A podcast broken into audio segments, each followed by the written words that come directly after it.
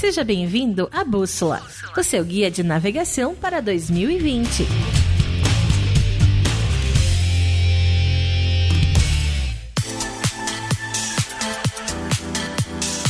Fala, galera, beleza pura? Tá começando mais um episódio do Bússola, seu guia de navegação para 2020. Eu sou o Mike e antes da gente começar, para você, caro ouvinte, temos uma notícia um pouquinho triste, porém passageira. A parte triste é que a gente está encerrando essa primeiríssima temporada do Bússola. Então o episódio de hoje vai ser o último dessa primeira temporada.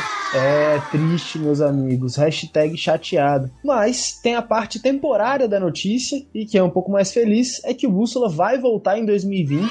Então vai ter conteúdo, vai ter insight, uma nova temporada que vai chegar com tudo no ano que vem. Então para você meu caro ouvinte, que nos acompanhou até aqui, o nosso muitíssimo obrigado em nome de toda a equipe Look and Feel Talks. Pra gente foi muito engrandecedor, muito rico em conhecimento e assim espero que tenha sido com você que tem nos acompanhado durante esses episódios.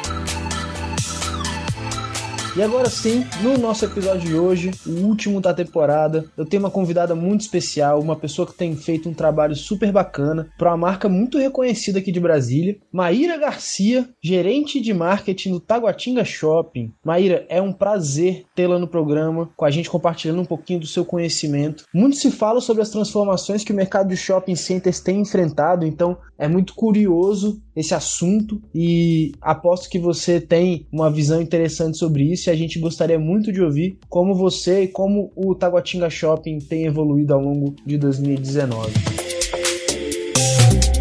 Oi, Mike. Primeiramente, obrigado pelo convite. Parabéns pela iniciativa do Bússola, muito bacana. E é uma honra estar aqui falando um pouquinho do varejo que eu amo tanto. 2019 foi um ano de muitas mudanças positivas para o varejo. A gente percebeu uma melhora no consumo e o resultado positivo para o Taguatinga Shopping é pela consequência da chegada de novas operações no shopping e o aumento na confiança dos consumidores com a recuperação da economia. Muito tem se falado da sobrevivência de shopping center, que os shoppings vão acabar no Brasil devido ao crescimento do online e do e-commerce, o que não é é verdade. Até porque a gente vem observando algumas lojas que nasceram no online e estão migrando para a loja física agora. Essa integração do online com o offline tem provocado várias mudanças no varejo. Antes o e-commerce era visto como um concorrente para os lojistas, hoje ele é mais um braço de vendas e gerador de fluxo para o shopping. Várias pessoas compram no online e retiram no físico. A transformação digital foi de fato um dos aprendizados de 2019. A gente entendeu que a tecnologia ela é muito mais um meio para eu atender ainda mais a expectativa expectativa dos nossos clientes, seja de personalização, propor uma experiência melhor, uma comunicação melhor e otimizar o tempo dele no processo de compra. Então, investir em tecnologia e na cultura da inovação nada mais é que aprimorar a experiência do cliente e oferecer um atendimento ainda mais humanizado e personalizado. É ajudar de fato a melhorar a vida dos clientes. E claro que a gente não pode considerar apenas o cliente externo. A gente precisa pensar no cliente interno também, que são os colaboradores da organização. Nós vivemos numa era da inovação acelerada, né? E esse ano aprendemos também que é preciso parar de acelerar e começar a construir coisas novas. Ou seja, trocar a inovação acelerada pela inovação de significado. Esse foi outro aprendizado de 2019 importante pra gente. Tem se falado muito do cliente no centro, né? Eu penso muito o cliente em todos os lugares. Partindo desse pressuposto que o cliente está em todos os lugares, a gente quer criar um mundo melhor para as pessoas, criar condições para gerar um impacto positivo no mundo e na vida das pessoas. Então, a, a gente viu que era necessário ousar ir além do nosso objetivo de shopping center e de templo de consumo, é que isso já é um conceito do passado, shopping como templo de compras, de consumo. Hoje os shoppings estão se tornando cada vez mais um espaço de conveniência, onde a pessoa faz tudo, inclusive compras. Então tem clínicas, supermercados, academias, residências, coworking e lojas. Pensando em criar esse mundo melhor, pensando na sustentabilidade, no meio ambiente e nas próximas gerações, a gente criou esse ano o projeto Lixo Zero. Fomos o primeiro shopping do Distrito Federal a transformar lixo molhado em composto orgânico, que é reutilizado como adubo nos jardins. Além disso, fazemos o recolhimento do óleo utilizado nos restaurantes da praça de alimentação e transformamos em sabão para o uso da limpeza. Outra iniciativa bacana que eu acho que a gente tem que comentar e é inovadora foi que a gente é capaz de sair do nosso negócio, né, do nosso objetivo de shopping e fazer outras coisas também que ajudam a gerar lucro e impactar positivamente a vida das pessoas. Então a gente desenvolveu uma plataforma Match do Bem que conecta voluntários a ações do bem que acontecem na cidade. Muita gente tem vontade de ajudar, mas não sabe como começar, onde procurar. Pensando nisso, fizemos uma parceria com o Transforma Brasil e criamos o TGS Solidário a fim de aumentar o engajamento cívico de Brasília e impactar positivamente mudança na vida das pessoas. Ou seja, conectamos pessoas e propósitos através dessa plataforma. São boas ações que precisam encontrar corações voluntários. Conectamos quem quer ajudar a quem precisa de ajuda. E a gente está muito feliz com esse projeto, porque a gente lançou em maio desse ano. Estamos com mais de 80 ONGs cadastradas e mais de 800 voluntários. Então a gente acredita muito que toda empresa pode disseminar impactos no seu ecossistema. Somos um shopping center, então a gente tem um poder muito grande de mobilizar pessoas e recursos para o bem. Por isso a gente decidiu ir além do nosso conceito de templo de consumo e investir em parcerias e empresas que têm as mesmas crenças, os mesmos valores que a gente. Uma dica para as empresas que querem inovar é isso, propor soluções que sejam relevantes, soluções com significado, claro que entrem em sintonia com seus valores. Precisamos encorajar cada vez mais as empresas a desenvolverem os novos negócios que gerem impacto positivo na vida das pessoas, além do seu negócio. É possível, né, gente? E claro, tudo isso deve ser compartilhado pelos colaboradores da empresa. Muito legal, Maíra. Acho que é importante a gente olhar para esse mercado de shopping centers como um todo e ver que tá todo mundo tentando aprender e se reinventar, né? É interessante ver como o Taguatinga Shopping tá puxando a fila aí em várias coisas. E sobre 2020, como é que você está enxergando esse novo momento? Porque, na minha visão, tem esse negócio de se transformar por amor ou se transformar pela dor, né? Então, é, muito tem se falado sobre a crise dos shopping centers e tudo. Eu queria ver como você está enxergando 2020, se é por um caminho mais de desafio, mas, ou um caminho mais otimista, enfim. Conta aí pra gente um pouquinho. E o que eu espero para 2020, eu diria que a palavra é otimismo. O mercado está apontando essa melhora com a recuperação da economia, com a adequação das finanças familiares. A gente vai continuar investindo. Taguatinga Shopping prevê investimentos no ajuste do mix de lojas, trazendo novas marcas, novos negócios, entre outras inovações e novas experiências para o nosso cliente. E ano que vem a gente completa 20 anos, então a gente está muito feliz. Esse ano nós fomos premiados pela 12 segunda vez pelo prêmio Top of Mind, o que nos deixa bastante orgulhosos, mostra que a gente está no caminho certo e nos traz uma responsabilidade muito grande de inovar cada vez mais, de criar criar mais conexões e encontros com os nossos clientes, de celebrar mais histórias e impactar positivamente a vida das pessoas. E eu acredito que o melhor está por vir. Tem tudo para a gente passar um ano 2020 tranquilo e continuar crescendo. Acho que as empresas devem estar cada vez mais atentas às tendências e oportunidades de negócios que surgirão em 2020. Precisa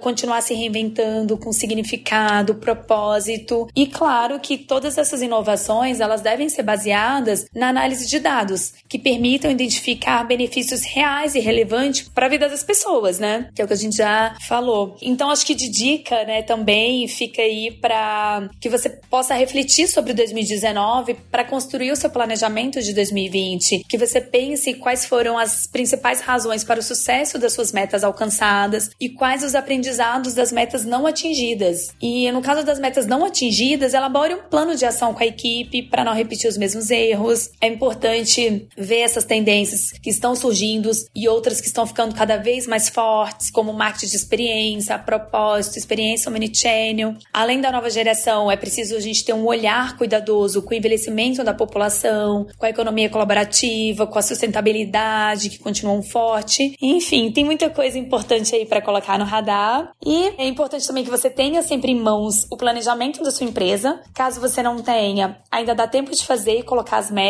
e começar 2020 a todo vapor, com maiores chances de conquistar os resultados desejados. E para falar de oportunidades e ameaças para 2020, a gente precisa pensar como foi em 2019. Foi um ano que o Brasil se ajustou ao novo governo, tivemos programas de incentivo à recuperação do crédito, percebemos uma melhora na economia de fato. Nós estamos fechando esse ano com um aumento de 11% em vendas e 8% no fluxo de pessoas. Com esse resultado, a gente sente uma melhora no setor varejista após anos de baixo consumo. E se o cenário econômico nacional conseguir se manter estável, diminuir o nível de desemprego, de inadimplência, eu acredito que as ameaças para 2020 serão muito mais os desafios das constantes mudanças que a gente vem passando. Então, as empresas precisam estar sempre atentas às inovações para não perder a competitividade, precisam se reinventar, atualizar seus modelos de negócios e equilibrar a presença física com online, focando suas estratégias na satisfação do cliente, oferecer uma experiência de compra tranquila e agradável, sem ruídos na jornada de compra.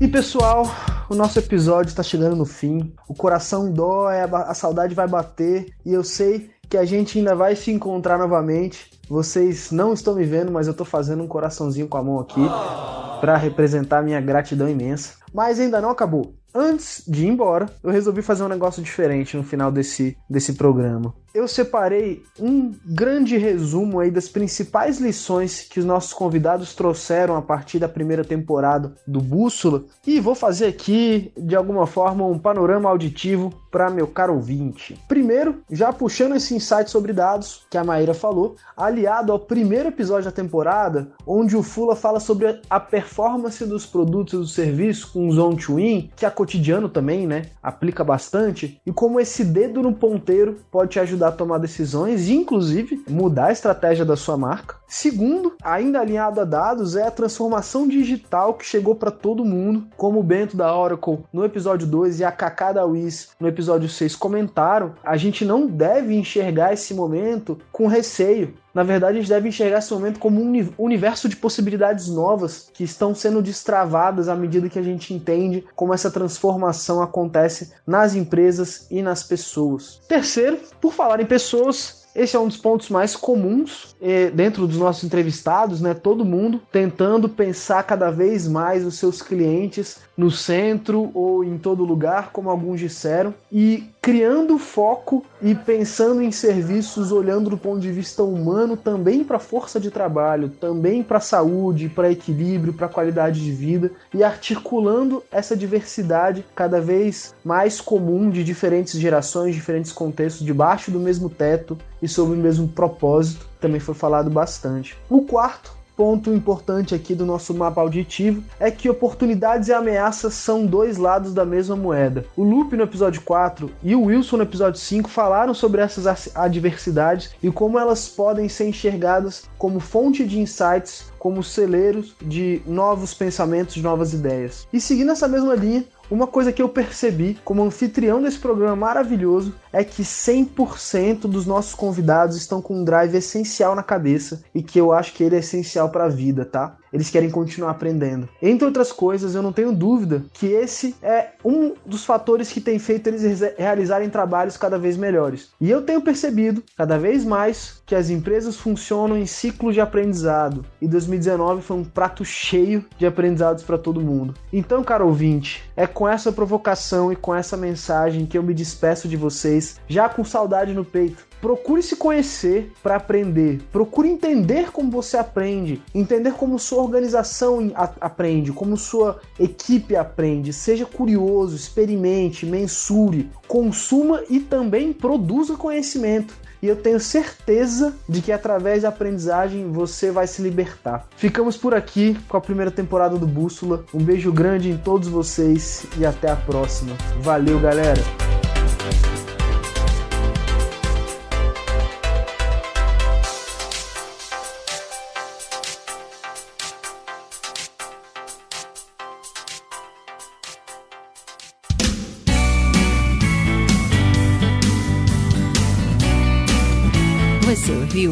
Bússola, o seu guia de navegação. Esse podcast é uma iniciativa da Look and Feel Talks, uma empresa de experiências de aprendizagem para o novo mundo. Acompanhe esse e outros episódios no nosso canal do Spotify.